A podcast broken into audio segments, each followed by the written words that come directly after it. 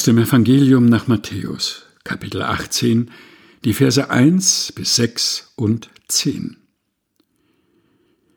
Zu derselben Stunde traten die Jünger zu Jesus und sprachen, Wer ist nun der Größte im Himmelreich?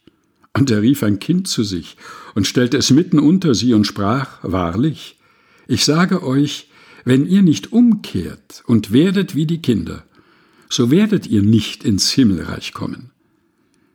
Wer nun sich selbst erniedrigt und wird wie dieses Kind, der ist der Größte im Himmelreich.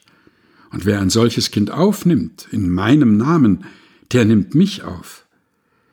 Wer aber einen dieser Kleinen, die an mich glauben, zum Bösen verführt, für den wäre es besser, dass ein Mühlstein um seinen Hals gehängt und er ersäuft würde im Meer, wo es am tiefsten ist.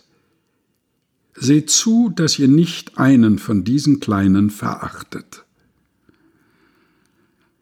Matthäus Kapitel 18 Vers 1 bis 6 und 10 aus der Lutherbibel von 2017 der Deutschen Bibelgesellschaft. Gelesen von Helga Heinold.